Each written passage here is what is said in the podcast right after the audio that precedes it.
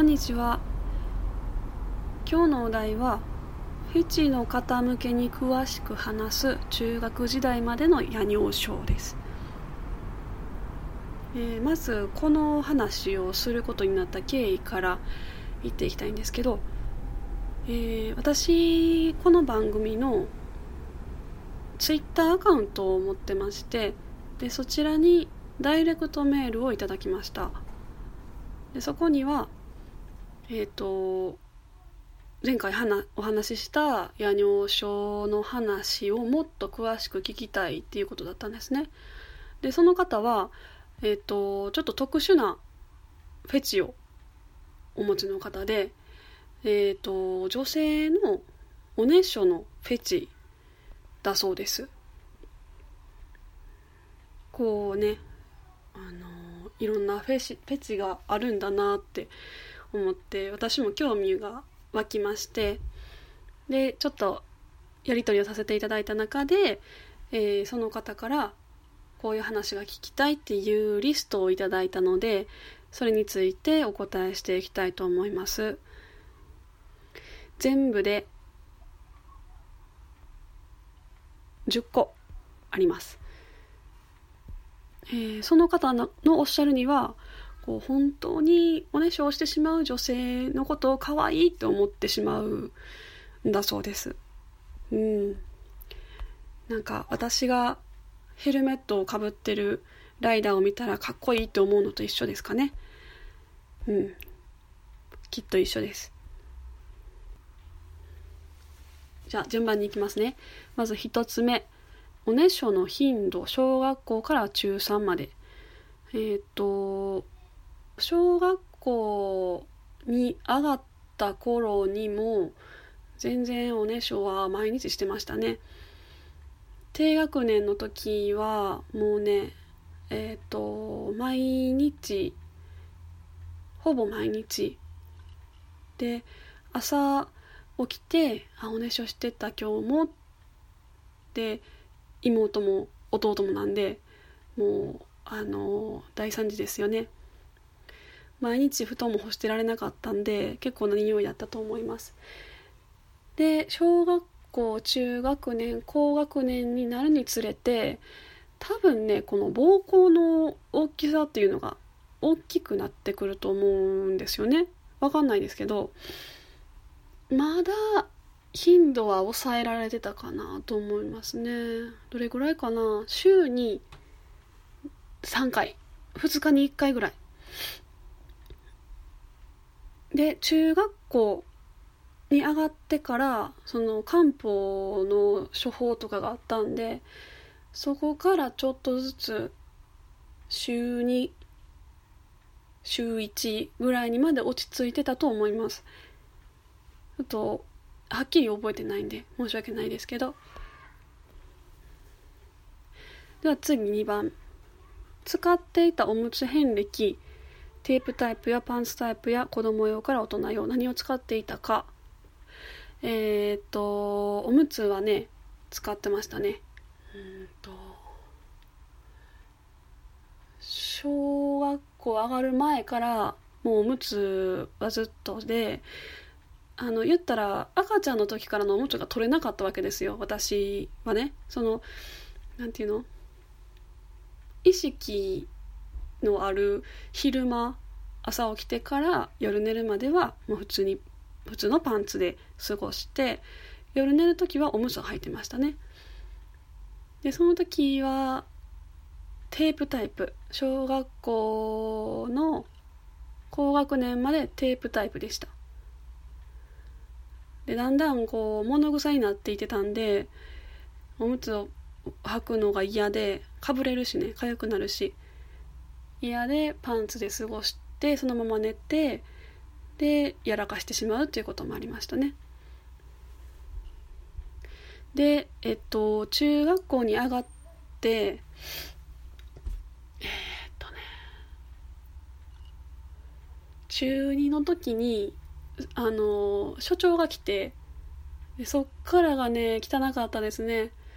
あの混ざるんですよ。朝起きたらもうぐしょぐしょになっててもう鮮血って感じ。でその頃には体も少しずつ大きくなってたんでえー、っとね大人用というか介護用の大きいやつ履いてましたね。スポッとこう履けるタイプ。テープタイプじゃなくて。で過ごしてました。あれがねほんとつらかったですね。その体は大人なのにやらかしてることがすごい子供で辛かったですね。情けないなと思いながら朝処理をしてた覚えがあります。次3番。おむつは自分で履いていたかどうか。母やおばあちゃんに履かせてもらってたりつけてもらっていた期間があればその話をっていうことですね。うんとおばあちゃんが元気だった頃はえー、履かせてもらってたと思います。小学校上がるぐらいまでは履かせてもらっててで朝やっぱり出てたねっていう時も脱がしてもらってました。おばあちゃんにね。うん。おばあちゃんは絶対責めたりしなしなかったですね。そうそう。おばあちゃん大好きでした。次4番。小学校の宿泊行事前の先生へのおねしょの相談をどのようにしたか、えー、宿泊行事時に先生にどのように起こしてもらったりしたか。先生との普段のおねしょについて会話をしたか。宿泊行事でおむつをしたかなど。えー、っとねこれ一度やえー、なんだっけ野外合宿やかつが小学校5年生の時にあってでその時やばい初めてのみんなとの外泊ってなったんですよね。で事前にあの母に相談をしてちょっと学校の先生に知っといてもらおうかということで母から相談をしてもらいましたね。だから私その話し合いにあの入ってないんですよ。でどんな風に伝えてもらったかちょっと分かんなくって多分電話だったと思うんですけど伝えてで、まあ、伝わったは伝わってたんでしょうけどその当日まで何の話もなくって先生の方から。じゃあこうしようかとかそういう相談とか話詰めたりとかもなく当日になってえどうするんやろ？起こしに来てくれるんかな？みたいな。で野外活動なんであの小さい狭い部屋に2段ベッドが救急に並んでる部屋。で私上の段だったんですよね。でそこであの、さあそろそろ就寝の準備ってなった時にガチャって先生が来てみんながいるところで「獅子王さんトイレ大丈夫か?」って言われて「え？っ?」ってなって「ははい」って言って今は大丈夫じゃないですか？もちろん。でみんなおる中で言われたんでちょっとパニックになって何も言えなかったですけどでええー、って思った記憶がすごい残ってますね。なんかそういうとこ気遣ってくれへんねやと思って。で多分真夜中に起こしに一回来てくれてあのトイレ行ったと思うんですよ。ついてきてもらって。それは静かに起こしてくれた気がしますね。いやそうやったか。いや違う。えっと起こしに来てくれなかったですね。その寝る前に一回声かけに来てくれただけであのその後何のフォローもなくあの緊張であんまり寝れなかったんで結局おねしょをせずに済んだっていうことでしたね。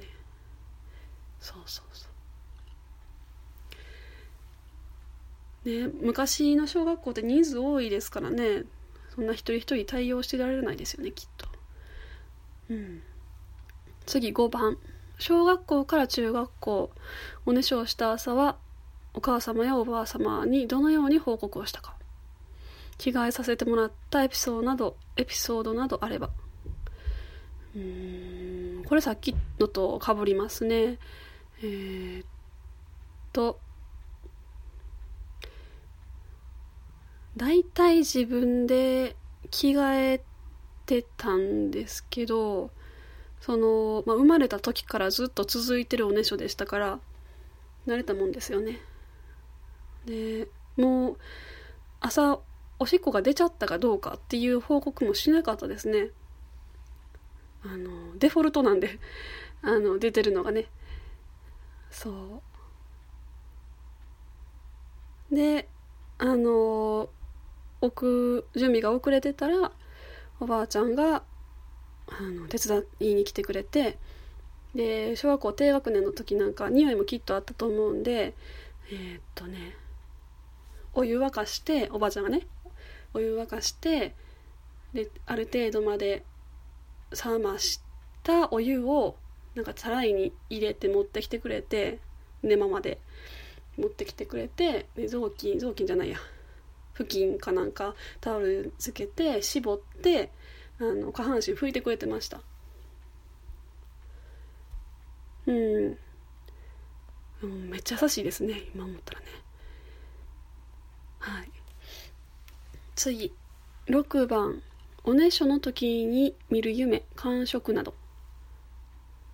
見る夢は確かねそのおねしょっていうその期間は夢とか関係なくおしっこしてましたね。うん。年齢が上がってくるとどれぐらいだったかな。中学校上がってからぐらいだったら何て言うんですか。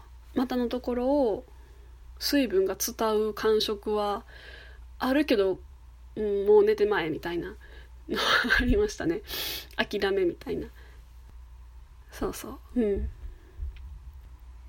ねもうねあの一回出てしまったらもう止まらないんで。うん。もう起きる気もなくこうジュワーってして。であ出てしもた全部って思ってもう寝ぼけながらそのおねしょしちゃった石から腰をずらして乾いたところにちょっと避けてまた寝るっていう感じでしたね。7番自宅以外でおねしょしたエピソードうんあったかな自宅自宅で以外？自宅の外いやーなんかあった気がするんですけどもうそれ大人になってからの話ですね。とあと中学校のスキー合宿と。多分それだけだと思います。ちょっと覚えてないんで飛ばします。8番。自宅で寝るとき以外。例えば遠出する時などおむつを履いたエピソードがあれば。あこれはね旅行で外泊する時家族旅行で外で宿泊する時は必ずおむつ持って行ってました。うん。母が好きなルイ・ヴィトンのバッグの中にはぎゅうぎゅうにおむつが3人分詰まってましたね。よく覚えてます。えー、9番。他人におねしょやおむつがバレたエピソード。うーんとね。バレたことはないです。おむつがねバレたことはないです。おねしょもないですね。うーんとねただ保育所の時にあの、いつも通り保育所に行く準備をしてで保育所に着いてバーッと遊んででさあお昼寝しますよって言って着替えようとした時にズボン下ろしたらおむつ履いててしかもあのおしっこしてるやつね。あってなって。あこのまま来てしもたって一人でわーって焦りながら誰も見てないよなって思いながら一瞬でこうパパってパパってパジャマに着替えた。記憶があります。うん。10番。おねしょやおむつに気持ちよさを感じた経験などがあれば。おむつに気持ちよさは感じないけどおむつに安心感を覚えますね。いくら出しても大丈夫ですからね。おねしょはね。気持ちよさはないですね。うん。そのトイレでするおそのおしっこはただ出すだけだからね気持ちよさもあるかもしれないですけどあのおねしょの場合はその排泄物が全部こうお尻とかお股の辺りに全部ピチャってひっつくんで気持ちよさを感じたことはないです。はいこの方からの質問は以上でした。えー、これで答えになってるのかちょっとわからないんですけど、えー、これでメッセージのやり取り、えー、終了とさせていただきます。でえっとまあ、今回たまたますごく興味惹かれる内容だったのであのお受けした内容だったんですけどえっ、とその大々的に何かお話を募集してっていうことでは特になくってえっ、と何て言ったらいいのかな。あのね私もこうしてお返ししたい内容とそうでない内容が多分出てくるんですよ募集した場合ね。その時にあのせっかく送ってきてくれてはる人を傷つけてしまったりとかあ返されへんかったななんかこの メッセージには返したくないなっていう気分に私がなるのもどっちも嫌なんであの募集は特にはしてないです。でもしあのそれでもいいって思って送ってきてくださるのだったらあの DM あの送っていただいても結構ですしあの励ましの言葉であったりはもちろん私も嬉しいのでまたその時はあの気が向いたらお願いします。であとえー、なんだっけなんだっけうんとねポッドキャストのレビュー、えー、星いくつみたいなののあのー、最近変動があって、えーと、なんか低評価もついてたりするんですけどなんかなんかもうねあのー、ある程度の方があの星5をつけてくださってるのでもう私その例でかなり自分の中でホッとしてるというかあのー、満たされたのであの全然うん落ち込んだりはしなくなりました。だから星1つけてくれとは言わないけど関係ないですね。嫌なら本当に聞かないでくださいって感じなんですけど。うんという感じです。なんかこうこの音声を聞いてくださってる方の方と私とのなんかやり取りをすごい敬遠してたんですけど辛くなることが多いなと思ったんででも今すごくフラットな気持ちです。うん。ではこれぐらいにしておきます。聞いてくださってありがとうございました。さようなら。